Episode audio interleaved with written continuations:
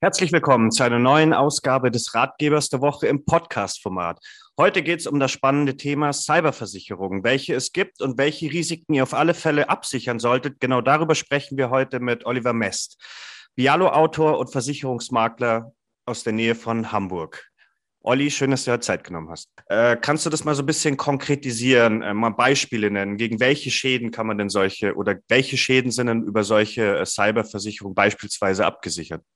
Na, ich glaube, das bekannteste, was, was äh, ja alle auch schon sicherlich mal in den Medien gelesen haben, ist so klassisches Cybermobbing. Das heißt, mhm. Menschen werden in den sozialen Medien oder auch auf anderen Wegen über WhatsApp-Chats oder solche Geschichten werden die halt angegangen, werden gemobbt von Klassenkameraden, auch von Fremden teilweise, werden dort halt belästigt. Und äh, dagegen will und muss man sich natürlich wehren, weil das fatale Konsequenzen für die Menschen haben kann, wenn die dort äh, laufend gemobbt werden, bis hin ja zu Selbstmorden, die immer wieder mal auch durch die Presse geistern. Und um dort demjenigen, der einen mobbt oder diejenigen, die einen mobben, äh, denen Einhalt zu gebieten. Dafür können zum Beispiel Cyberversicherungen sehr gut wirken, indem man nämlich einfach rechtliche Maßnahmen gegen diese Leute ergreifen kann. Aber würde da zum Beispiel im, im Beispiel Cybermobbing ähm, nicht einfach auch eine gute Rechtsschutzversicherung reichen? Jein, das hängt immer davon ab. Es gibt natürlich Überschneidungen. Also Cyberversicherungen sind ja keine völlig neue Versicherungsgattung, mhm. die jetzt entstanden ist, sondern sie beinhalten natürlich in vielerlei Hinsicht Bestandteile anderer Versicherungen. Und ähm, zum Beispiel zur Rechtsschutzversicherung hat man natürlich immer eine gewisse Überschneidung, weil Rechtsschutzversicherungen natürlich die eigenen Rechte helfen wahrzunehmen. Mhm. Aber meistens sind diese Rechtsschutzversicherungen natürlich auf ganz andere Sachverhalte ausgelegt. Rechtsschutzversicherungen sind klassisch im Bereich Mietrecht, im Bereich Verkehrsrecht angesiedelt, vielleicht mhm. noch im Bereich Vertragsrecht, aber im Schadensersatzrecht zum Beispiel, wozu ja solche, solche Vorgehen gegen Cybermobbing äh, äh sozusagen zählen würde, da sind die Rechtsschutzversicherungen eigentlich nicht darauf ausgelegt, weil die gab es schon lange, bevor es überhaupt Cybermobbing Mobbing gegeben hat. Also beispielsweise gehen wir mal von einem durchschnittlichen Haushalt aus, ähm, die jetzt, sagen wir mal, bereits eine Hausratshaftpflicht und eine Recht Rechtsschutzversicherung äh, haben. Ähm, da frage ich mich natürlich jetzt auch, lohnt sich das überhaupt bei, mit, mit einer Cyberversicherung? Weil ich kann mir vorstellen, hat man jetzt vielleicht mal eine ganz normale Versicherungspolice vielleicht erst im vergangenen Jahr abgeschlossen. Da könnte ich mir gut vorstellen, dass das die Versicherer schon irgendwie auf dem Schirm haben und es schon Teil der Verträge ist. Ja, zum Teil natürlich schon. Also nehmen wir zum Beispiel mal eine Haftpflichtversicherung. Ähm, die Haftpflichtversicherungen sind ja dafür da, dass alle Ansprüche, die gegen einen selbst gestellt werden, geprüft bezahlt und gegebenenfalls mhm. abgewehrt werden. Das ist eine klassische Aufgabe einer privaten Haftpflichtversicherung. Und natürlich, wenn ich jetzt mit einem USB-Stick zu meinem besten Kumpel laufe, weil ich ihm was zeigen will und irgendwelche Fotos äh, auf seinem mhm. Rechner dann öffnen will und ich infiziere seinen Rechner, das decken äh, Haftpflichtversicherungen von heute immer mit ab, also sogenannte Internetschäden. Ich kenne jetzt keine der gängigen Haftpflichtversicherungen, die sowas nicht mit anbietet. Das ja. heißt, da wäre man zum Beispiel über eine, eine private Haftpflichtversicherung sehr gut äh, abgesichert. Hausratversicherung, das nächste Thema. Natürlich, wenn ich, äh, wenn ich zum Beispiel Opfer eines Phishing-Angriffs werde auf meinen Computer, auf mein Handy und äh, mir wird dann Geld vom Konto abgezogen anschließend, weil ich halt aus Versehen meine TAN oder was auch immer da äh, abgegeben habe. Mhm. Auch das ist heute in vielen Haushaltsversicherungen schon Standard. Also auch da gibt es natürlich deutliche Deckungsüberschneidung. Und auch beim Rechtsschutz gibt es eben zum Teil Überschneidungen, weil natürlich bestimmte Ansprüche, die ich gegen andere Leute geltend machen möchte, über eine Rechtsschutzversicherung mit abgedeckt sind. Und auch wenn ich mich wehren möchte gegen Ansprüche, die an mich gerichtet werden, wenn ich zum Beispiel irgendwas gestreamt habe, was ich nicht hätte machen dürfen. Auch das kann über eine Rechtsschutzversicherung mhm. mit abgedeckt werden. Aber wichtig ist vor allem, dass die Cyberversicherungen ja bestimmte Eigenschäden abdecken. Also wenn mhm. ich selber Opfer eines äh, cyberkriminalistischen Angriffs werde, dann entstehen mir Schäden und die sind oft in diesen Versicherungen schlichtweg nicht mit abgedeckt. Hm. Ja, weil worauf ich eigentlich hinaus wollte, ähm, ich also aus bisschen aus der Verbraucherschutzsicht, weil nämlich äh, die Verbraucherschützer, da gibt es nicht nur, ähm, da gibt es äh, einige Stimmen, die der Meinung sind, eine, so eine zusätzliche Cyberversicherung im Privatbereich sei im Endeffekt überflüssig. Wie siehst du das? Ja, das ist immer die Frage. Also die Frage ist ja, wie geht man an das Thema Versicherung ran? Und man ja. kann natürlich sich auf den Standpunkt stellen, ich sichere wirklich nur existenzielle Risiken ab. Dann muss man definieren, was existenziell ist. Wenn ich auf die Straße trete und ich äh, schiebe aus Versehen Radfahrer vom Radweg auf die, auf die Straße, der wird überfahren und ich muss ein Leben lang Rente für den zahlen, weil es mhm. mein Fehler war, dann ist das ein existenzielles Risiko. Ja. Da sind wir uns alle einig. Ja, das, das können Millionen sein, die da auf mich zukommen. Wenn ich jetzt äh, Student bin und ich äh, gerate in eine, in eine Cyberfalle und muss äh, vielleicht vielleicht am Ende einen Schaden von 15 oder 20.000 Euro ersetzen, dann bin ich als Student eventuell an einem Punkt, wo ich sage, das überfordert mich finanziell so sehr, dass ich am Limit bin und eventuell darüber hinaus. Mhm. Jemand, der 120.000 Euro im Jahr verdient, sagt, das ist wahnsinnig ärgerlich und der nächste Urlaub wird halt ja, ein bisschen schmaler ausfallen, das kann ich ja. aber selber zahlen.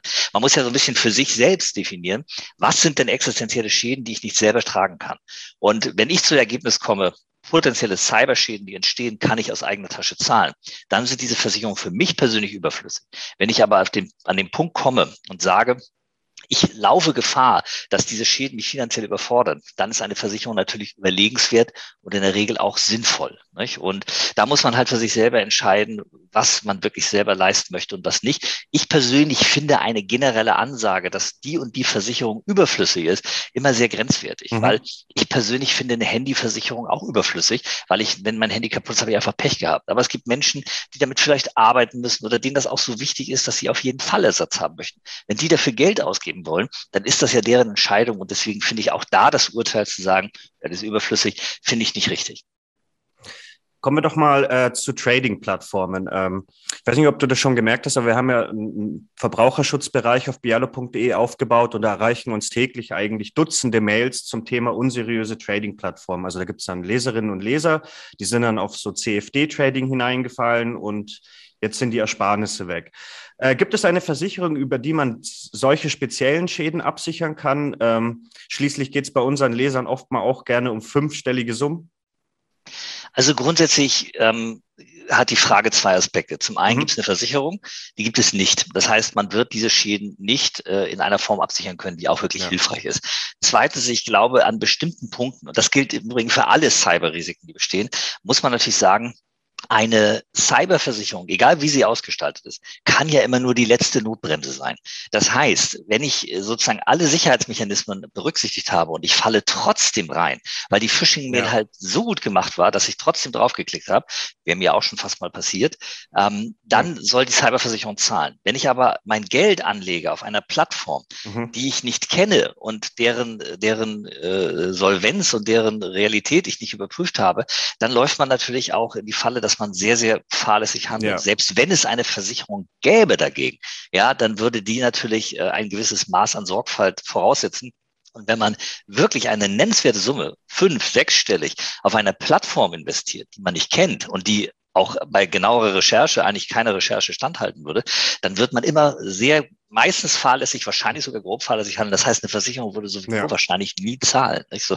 Also ich verstehe die Ansatzweise, die man hat, aber das sind Sicherheitsgurte, die man im Leben von keiner Versicherung bekommen wird. Ja, da kommt es natürlich auch auf die Selbstverantwortung an des Einzelnen. Ähm, was natürlich vielen, äh, vielen Verbraucherinnen und Verbrauchern passiert, ist ja wie der Fall, den du ja gerade geschildert hast, das Phishing. Ja, da kommt dann eine Mail der eigenen Hausbank, die also verblüffend echt äh, aussieht. Wir kriegen ja manchmal auch welche hier auf unserem Bialo-Account. Da ist man schon erstaunt eigentlich, wie, wie realitätsnah diese sind. Ähm, wenn ich dich also richtig verstanden habe, also sagen wir mal, wenn der Verbraucher oder die Verbraucherin getäuscht werden, sagen wir mal, zu einer sehr gut gemachten Phishing-Mail, dann ist es durchaus ein äh, Versicherungs- äh, Versicherungsansatz. Aber wenn jetzt natürlich jemand auf irgendeiner unbekannten Webseite, die in Barbados gemeldet ist, Geld anlegt, dann ist es natürlich dann so ein bisschen fahrlässig. Ja, also man muss das natürlich sich wirklich genau angucken und auch jeder, jeder Versicherer, den man selber dort äh, bemühen möchte, wird sich das natürlich angucken. Diese Phishing-Mail wird man ja noch haben. Ja.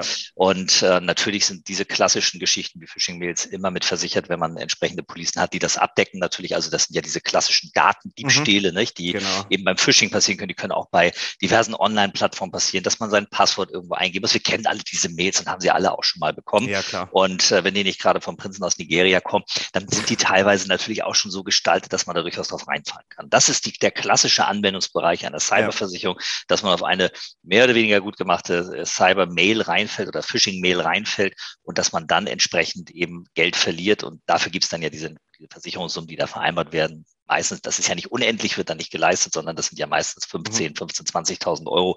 Das ist aber auch in der Rahmen, in dem sich das natürlich bewegt, wenn man dann entsprechende Schäden hatte. So viel höher sind die normalerweise nicht. Ja. ja, sagen wir mal, wenn jetzt Verbraucherinnen und Verbraucher ihre Cyberrisiken oder Cyberrisiken im Generellen absichern möchten, ähm, welche speziellen Angebote gibt es denn aktuell auf dem Markt? Und noch wichtiger, ähm, welche sind denn eigentlich auch empfehlenswert? Naja, man muss ein bisschen auch da gucken, was will man eigentlich. Nicht? So, denn es gibt natürlich, es gibt ja nicht die eine Cyberpolice wie bei der, sage ich jetzt mal, privaten Haftpflicht, die in, in 80 Prozent aller Fälle gleich ist und dann gestaltet sich die Leistungsmerkmale ein bisschen unterschiedlich, sondern man muss ja schon genau gucken, was will man eigentlich versichern?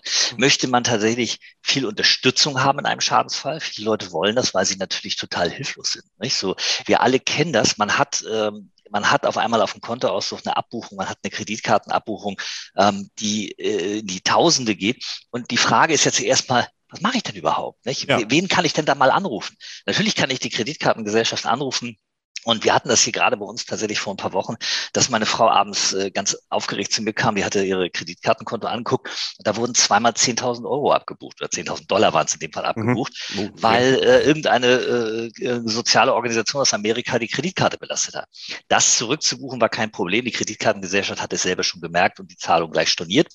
Aber wenn jetzt natürlich etwas Reelleres kommt, wo die Kreditkartengesellschaft nicht sofort sagt, ja klar, das buchen wir zurück, da muss ich ja wissen, kriege ich eventuell Unterstützung, möchte ich Rechtsschutz ja. bekommen, möchte ich einen Anwalt einschalten. Und dann wird es eher in Richtung eines Angebotes, wie zum Beispiel von der ARAG hinauslaufen, die wirklich so ein Gesamtpaket geschnürt hat, der sehr stark auf Rechtsschutz ausgerichtet ist, wo man wirklich viel Unterstützung bekommt.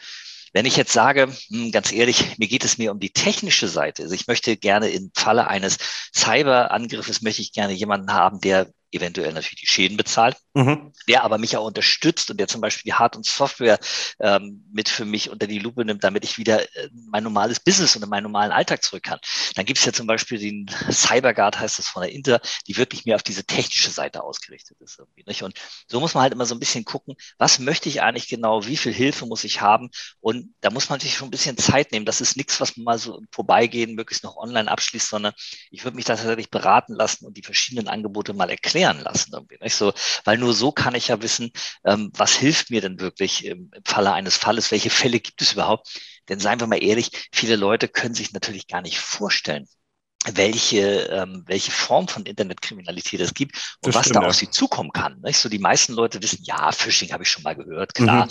Und natürlich, äh, ich bin schon mal auf so eine Fake-Seite geleitet worden, irgendwie, weiß auch nicht mehr so richtig, wie das gegangen ist. Aber dass man gemobbt werden kann, dass es wirklich kriminelle Angriffe gibt, dass die eigenen Daten verwendet werden können, um natürlich auch Scheinidentitäten zu schaffen, irgendwie, mit denen eventuell Straftaten begangen werden. Ja. Das sind ja alles Sachen, die haben ja eine Dimension. Da ist man ja schnell äh, in, in einem Bereich, äh, den man normalerweise nur aus Fernsehserien kennen. Und das muss man sich mal verinnerlichen und wenn man es sich selber macht, mal verinnerlichen lassen, welche Möglichkeiten es da gibt.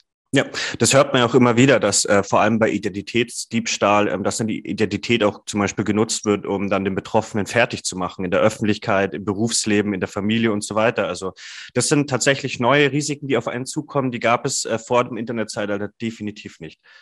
Ja, und es, dauert, es dauert heute, um ganz ehrlich zu sein, keine halbe Stunde, wenn du einen Account zum Beispiel bei Facebook, bei Instagram, bei LinkedIn äh, gehackt hast von jemandem, um dessen ja. Äh, soziale Grundlagen relativ stark zu zerstören. Nicht? So, das, das heißt, ja. wenn du wenn du 500, 600 Freunde in Anführungsstrichen bei Facebook hast, und du schreibst jedem von denen so eine Rundmail, ähm, in dem du erzählst, was er für ein Irrer ist und dass du ihn schon noch nie gut leiden konntest und dass er hässlich ist und so, ja. dann äh, mögen die meisten Menschen das natürlich als Spam erkennen und auch als Fake erkennen, aber vielleicht bleibt ein Viertel davon und denkt sich, was ist das denn für ein Idiot, nicht so und was macht der mich hier so an? Und damit zerstört man natürlich eventuell soziale Strukturen und dieses Aufräumen anschließend, das ist ja eine Wahnsinnsarbeit, nicht? Ich meine, man muss ja. ja jeden einzelnen von denen eigentlich Bescheid sagen und sagen, du, das war übrigens nicht meine Mail gestern irgendwie, nicht so muss das eventuell auch belegen können und da entstehen äh, wirklich Tragödien und Dramen. Und äh, da wenn man dann den Bogen nochmal wieder schlägt zum, zu Verbraucherschützern, die sagen, das braucht man nicht, die ist überflüssig, ähm, dann möchte ich mal sehen, wie die Verbraucherzentralen oder die Verbraucherschützer einem dann helfen können. Die mhm. werden nämlich dann eher sagen, da können wir leider nichts machen. Dafür ist eine Versicherung natürlich klasse. Ich glaube, da bleibt festzuhalten, ähm, es gibt da zwei Aspekte. Einmal die Eigenverantwortung, mit seinen Daten auch äh, verantwortlich umzugehen und zum anderen natürlich dann mögliche Risiken im mit einer Cyberversicherung abzusichern. Genau. Oliver, vielen Dank, dass du dir heute Zeit genommen hast. Gern geschehen. Vielen Dank. Schönes Wochenende. So, das war's doch schon wieder für diese Ausgabe. Den kompletten Ratgeber der Woche findet ihr wie immer unten in der Beschreibung zum Nachlesen. Nächste Woche haben wir das Thema unseriöse Geldanlagen, wie man sich davor schützen kann und wie man solche erkennt. Und darüber spreche ich mit unserer Bialo-Redakteurin Franziska Baum. In diesem Sinne, vielen Dank fürs Zuhören. Bis zum nächsten Mal.